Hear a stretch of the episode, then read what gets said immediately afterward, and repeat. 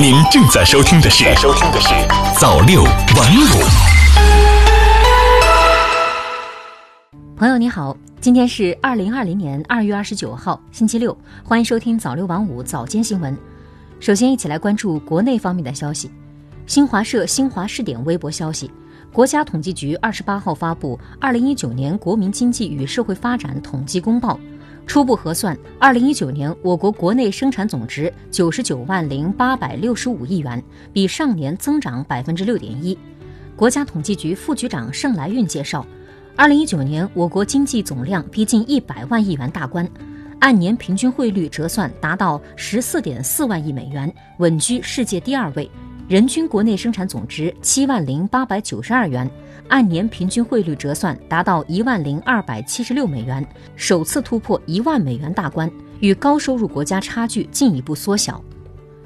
新华社新华视点微博消息，人社部副部长尤军在二十八号召开的国务院联防联控机制新闻发布会上说，今年疫情突发，对高校毕业生的求职带来非常大的影响，导致整个市场招聘需求下滑。线下招聘活动停止，众多毕业生求职受阻，实习中断。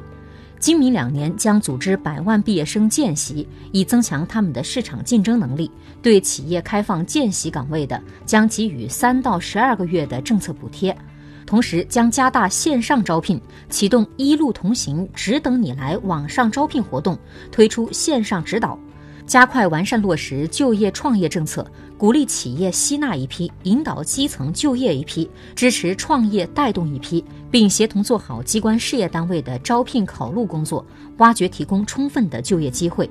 他说，要提早谋划，一旦疫情解除，将迅速组织动员全国各级各类公共就业服务机构、市场服务机构，密集推出行业化、特色化的现场招聘。新华社北京二月二十八日电。记者二十八号从交通运输部获悉，交通运输部日前印发通知，强调湖北省要继续实行严格的离汉离鄂通道管控措施，北京市的省际道路客运服务按照首都严格进京管理联防联控协调机制的决策执行。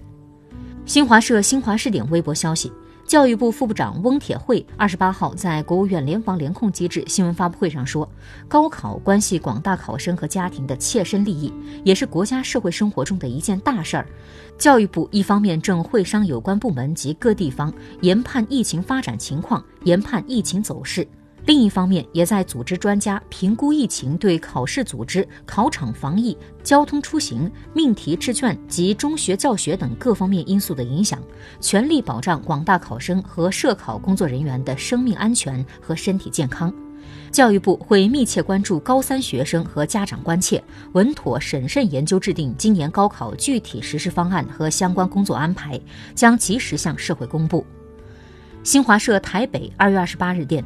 二月三号，首批二百四十七名滞留湖北台胞搭乘东航加班机返台后，民进党当局以各种理由阻挠拖延东航后续运送。日前，台湾方面拒绝了大陆方面提出由两岸航空公司共同运送的建议，同时对滞留湖北台胞施以名单注记管制，禁止自行搭机返台。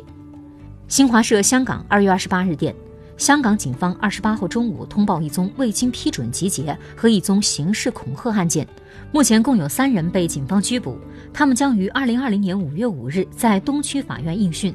据了解，被拘捕的三人为叛国乱港四人帮之一的黎智英，以及反中乱港分子李卓人、杨森。新华社北京二月二十八日电。国际体育仲裁法庭二十八号裁决孙杨被禁赛八年之后，中国游泳协会迅速发表声明称深表遗憾，并支持孙杨继续上诉。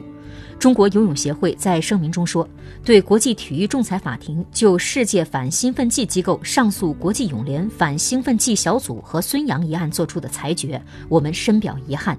声明还说。我们支持孙杨继续以法律手段维护自己的合法权益，同时希望世界反兴奋剂机构、体育组织、兴奋剂检查代理机构改进完善规则，严格执行规则，包括兴奋剂检查人员资证要求，不能忽视运动员个人合法权利，不能让任何人都可以去从事与运动员切身利益密切相关的兴奋剂检查工作。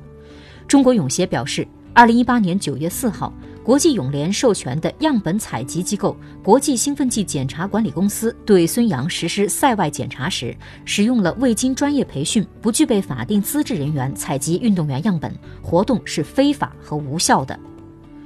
接下来再来关注国际方面的消息。新华社东京二月二十八日电，针对近日东京奥运会可能被取消的各方猜测，巴赫日前在电话采访中表示，国际奥委会将为东京奥运会如期举办竭尽全力。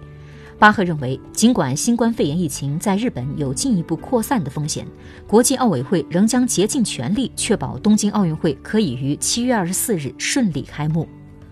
新华社安卡拉二月二十八日电，土耳其总统府新闻办公室二十八号凌晨发表声明说，总统埃尔多安召开紧急安全会议，会议决定就土军在叙利亚伊德利卜省遭空袭对叙政府军进行反击。土耳其空中和地面支援部队随后对叙政府军所有已知目标发动打击。中新网二月二十八日电，据澳大利亚广播公司报道，澳大利亚研究员发现，澳大利亚森林大火产生的烟雾造成远距离外的濒危动物鼹鼠死亡。研究员认为，这是首度证实动物在野火灾区之外因吸入烟雾致死。